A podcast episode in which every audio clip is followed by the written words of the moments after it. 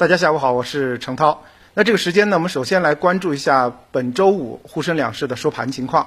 上证指数呢收在三千五百一十六点三点，下跌了百分之零点二四，成交是五千三百二十九亿。深市呢，我们现在看到它收在了一万四千七百七十七百九十九点零三点，下跌了百分之零点六九。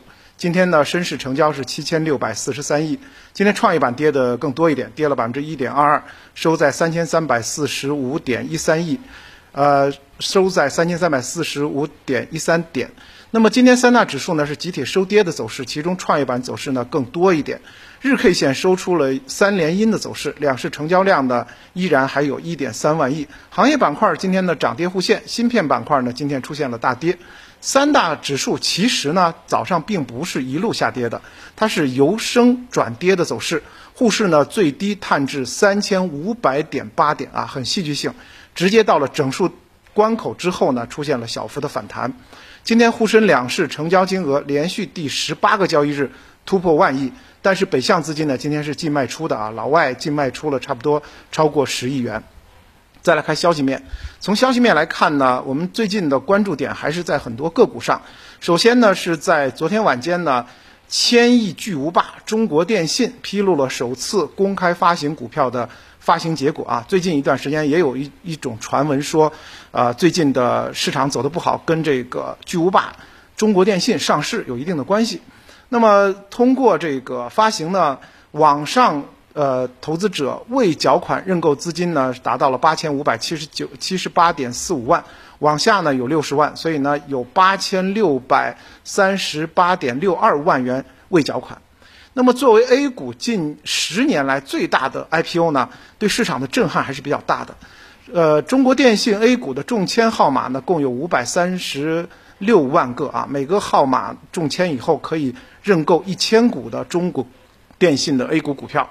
根据数据统计呢，中国电信的中签率还是很高的。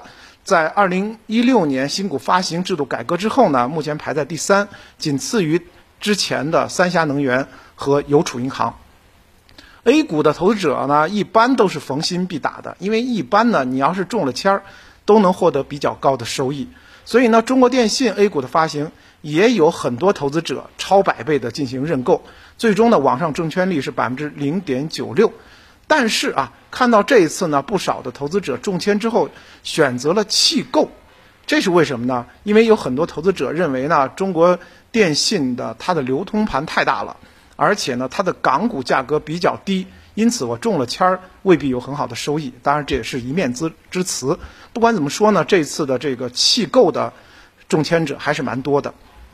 另外，关注一只个股，就是最近我们说到的这个电池之王啊，宁德时代。昨天晚间呢，宁德时代也发出公告说，准备公开发行股票，非公开发行股票募资不超过五百八十二亿。那么这样的一个增资呢，是投向锂电池及补充流动资金。那么这个额度够大啊，五百八十亿，这也是 A 股史上最大的民企定增的融资方式。对此呢，宁德时代就回应说，定增呢也是宁德时代整体的长期战略规划，需要一部分的资金来匹配。那按照监管的规定的话，定增最高呢可以达到百分之三十的市值，所以呢这一次的五百八十二亿，其实呢还不到它的百分之六，应该说呢额度并不大。此外呢，宁德时代还表示说，对刀片电池、氢能源这些氢能源的新能源的新技术领域都有关注，因此的话需要一定的资金去做新的这种技术领域的开拓。当然，我们在讲说，作为全球锂电池龙头的这个宁德时代的融资动作，肯定会扰动整个 A 股的创业板乃至整个大 A 股的节奏。那么，兴业证券就认为，龙头个股啊提前来扩产，符合他们的行业定位。那么，储能现在是非常重要的一个核心赛道。那么这次的定增，应该说呢，也是对储能行业的一个非常重要的一个资金补充，同时也会进一步加强宁德时代产业链公司的确定性。那么在近期的 A 股市场呢，我们也看到增量资金和存量资金都非常活跃，沪深两市的成交额连续多个交易日啊，我们说十八个交易日已经超万亿了。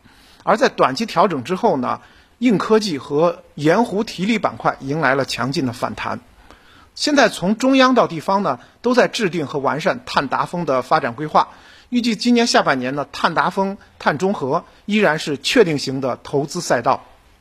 其实从去年的年中开始，中国、欧洲还有美国都先入先后加入了支持新能源汽车发展的大潮当中。而锂电作为新能源汽车发展的上游的核心的原材料，预计到二零二五年需求量将达到一百五十六万吨。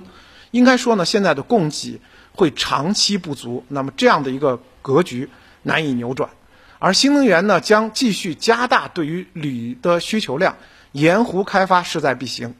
现在全球范围内呢，盐湖锂资源都是比较丰富的，占到全球锂资源的百分之六十四。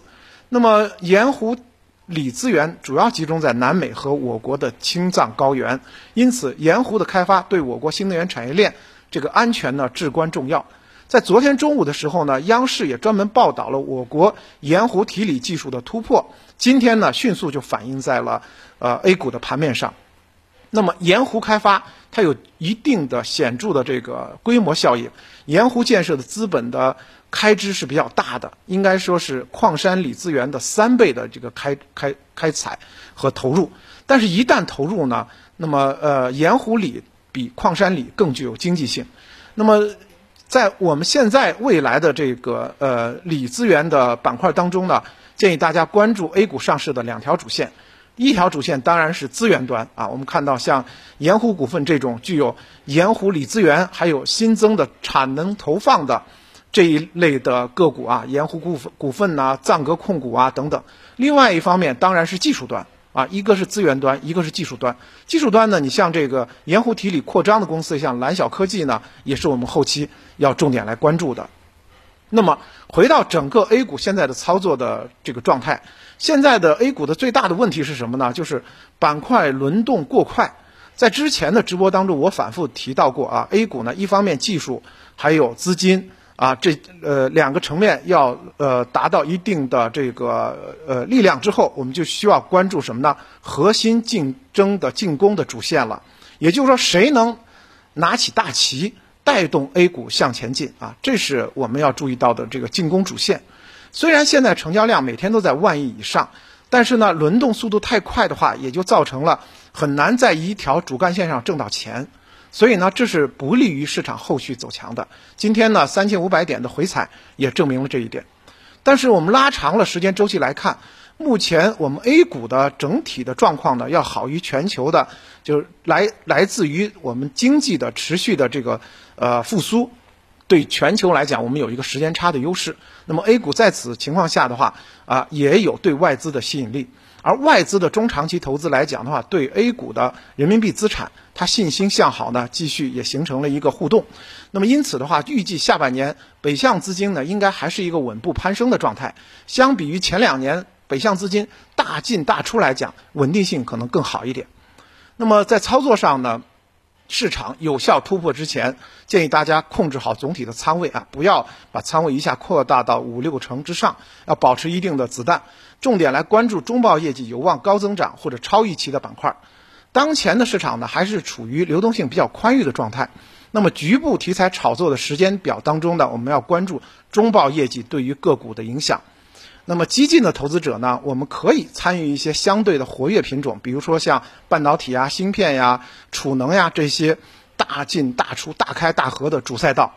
而稳健的投资者呢，可以关注底部绩优蓝筹股的修复性的机会。当然，我主要呢在持仓上是建议大家做好均衡的配置，既有主赛道的这种大开大合的这种呃高科技的赛道，也建议大家呢在二三线蓝筹当中去配备一些。啊，品质比较好、中报业绩优良的一些这个稳健的个股啊，做一些这个均衡的配置。好的，我们今天的分享就这么多，感谢您的收听和收看。